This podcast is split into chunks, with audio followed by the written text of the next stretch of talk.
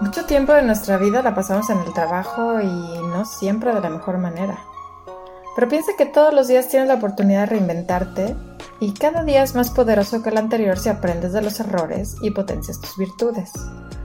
Mi nombre es Ana Elena Rodríguez, soy emprendedora, madre y amiga. Y creo que debemos de hacer que ese tiempo entre quincenas también cuente. En este podcast te platicaré de algunos descubrimientos que han hecho de mi vida un poquito menos complicada, con la intención de que experimentes en tu propia vida y veas si a ti eso te funciona. Espero que cada vez encuentres más razones para sonreír, aún entre quincenas. Hola, ¿cómo estás? Hoy quiero hablarte acerca del, del odio y el perdón. Fíjate que yo tuve la experiencia de odiar a una persona y ha sido de las peores experiencias que he tenido. Estoy de acuerdo, hay gente que intencionalmente o no, seguramente te ha hecho mucho daño. Y ese rencor y ese recuerdo generalmente se almacenan adentro de nosotros. Pero cuando van acompañados de odio, generalmente ese sentimiento te hace mucho, mucho, mucho daño a ti y la otra persona no se da ni por enterada.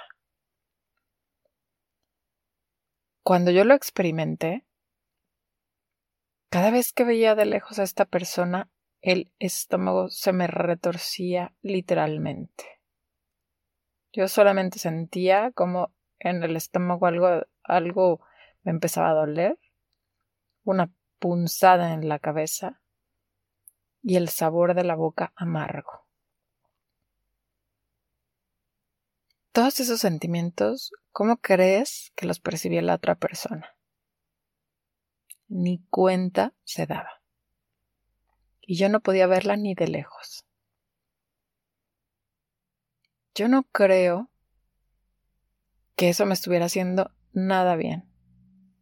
Afortunadamente, yo tuve la suerte de que se atravesó en mi camino un retiro espiritual a los pocos meses, tal vez, y fue muy curioso porque en ese retiro nos pidieron hacer un recorrido con los pies descalzos en una zona terregosa y nos pidieron ofrecerlo por la persona que más daño nos hubiera hecho. Y entonces a mí inmediatamente se me vino esta persona a la cabeza. Obviamente lo primero que pensé fue resistencia, ¿no? ¿Cómo voy a hacer algo? ¿Cómo voy a ofrecer un sacrificio, una incomodidad, por una persona que me hizo daño y que me hace sentir tan mal? Y bueno, dije, bueno, ya estoy aquí, todos lo estamos haciendo, pues vamos a hacerlo, ¿no? Y lo ofrecí por esta persona. Cuando terminó el ejercicio, fue una cuestión mágica. Tan pronto terminó el ejercicio yo me sentía más ligera, me sentía más tranquila, me sentía más en paz. Y a partir de ese momento yo ya no volvía a sentir odio por esta persona. Y me di cuenta que el ejercicio no lo hice por ella, lo hice por mí a quien benefició ese ejercicio fue a mí. La vida de esta persona no cambió. Esta persona continuó, como siempre, con sus mismas actividades y tan bien o tan mal como estaba antes de que yo lo odiara o después de que yo la odiara. Entonces, yo sí creo que que estos ejercicios de perdón, porque finalmente eso fue lo que fue, o sea, en el momento en que en que yo pondero a la otra persona de una manera diferente, ya no con odio, sino ofreciendo algo a favor de esta persona, De alguna manera yo le estaba perdonando. Y en el momento en que uno perdona, no lo está haciendo por la otra persona, lo está haciendo por uno mismo. Y aquí quiero hacer hincapié en que perdonar no se refiere a hacer como que nada pasó, o a permitir que vuelva a pasar algo, o a permitir que pueda pasar nada. Perdonar no tiene nada que ver con tu relación con esa persona. Tiene que ver con tu relación contigo mismo. Hay gente que dice yo perdono pero no olvido. Bueno, pues no se trata de olvidar y yo creo que nadie olvida nada. Yo creo que mal haríamos en no aprender de las experiencias. Y aquí sí es importante reflexionar también cuál es la gente que no es compatible con nuestra forma de pensar o con lo que queremos alcanzar. Y eso es bien importante.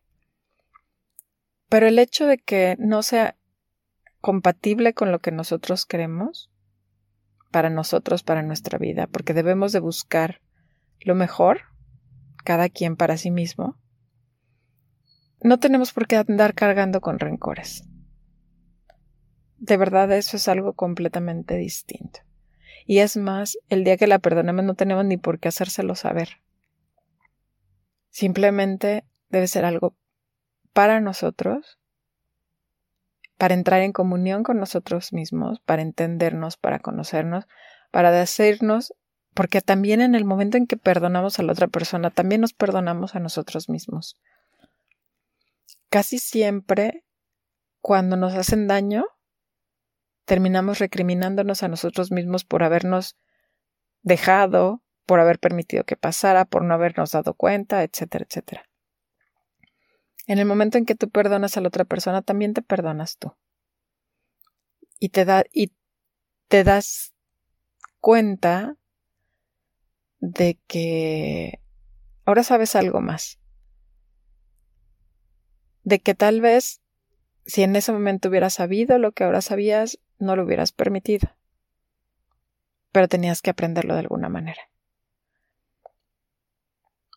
Y ahora eres más sabio, ahora eres más grande, ahora eres más inteligente.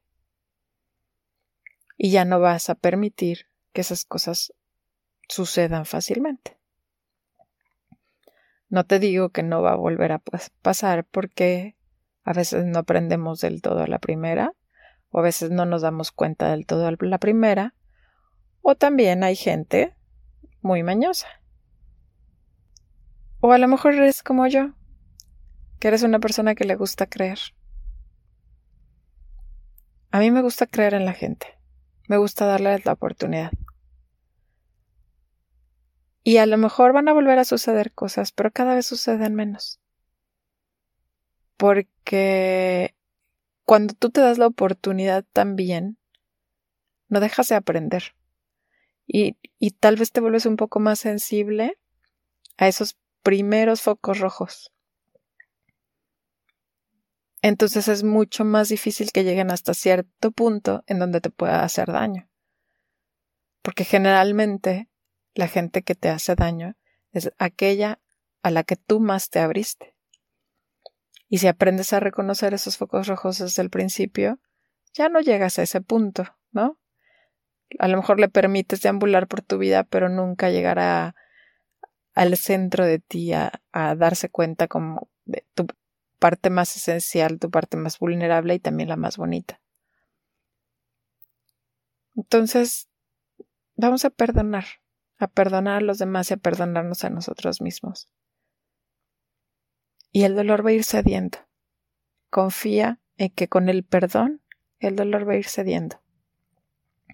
No sé si te pase de la noche a la mañana como a mí me pasó, que fue una cosa mágica. Pero sí creo que va a ser relativamente rápido. En cambio, con el odio nunca, nunca, nunca, nunca va a ceder. Y la otra persona podrá cambiar de vida, de lugar, de relaciones y todo, y tú puedes seguir arrastrando con ello. Considera que eres mejor de lo que eras. porque ya aprendiste. Y ya te dio esas herramientas que necesitas para seguir enfrentando la vida. No creo que se trate de ciscarse y de ver en todo mundo al enemigo, sino de aprender a reconocer aquellas cosas que te lleven a una situación dañina. Y eh, irónicamente, entre más gente conozcas, más fácil te va a ser reconocerlo. Mantenerse hermético tampoco creo que sea la solución. Yo sé que, que muchos lo adoptamos como medio de defensa y decir, ya me lastimaron, ya no quiero que me vuelvan a lastimar, entonces mejor no me relaciono con nadie, no me abro con nadie. Ahí hay que tener un montón de cuidado porque por cada persona que te hace daño, hay 10 o 100 que te van a aportar muchísimo a tu vida. Entonces no se trata de cerrarse, hay que abrirnos, hay que abrirnos a un montón de gente linda que nos quiera acompañar en el camino, que nos va a aportar cosas. Solo hay que ver en qué momentos empiezan a disparar las alarmas. Hay que estar atentos, hay que sabernos escuchar porque la verdad tenemos un instinto valiosísimo. Solo no confundamos instinto con miedo. El miedo es mal consejero. Ahí tenemos que tener cuidado porque el miedo nos puede traer ideas a la cabeza que ni siquiera son reales. Pero todo esto se da con la experiencia, con el aprendizaje, con la reflexión. Si ya tuviste una mala experiencia, date el regalo de aprender de ella. De verdad es un súper regalo, es un súper regalo, porque te va a ayudar a que la o que no vuelva a suceder o que las próximas veces cada vez sea menor, cada vez sea más llevadero, más fácil de evitar. Yo te dejo con esto, esperando que de verdad te tomes el tiempo para reflexionar y para aprender. Te mando un abrazo fuerte y cuídate mucho. Que el odio no quepa en tu vida. Bye.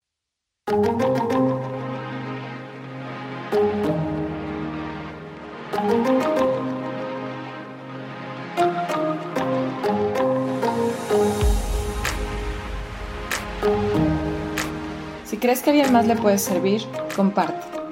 Es más, comparte con tus compañeros de trabajo para generar una inercia positiva y un mejor ambiente laboral.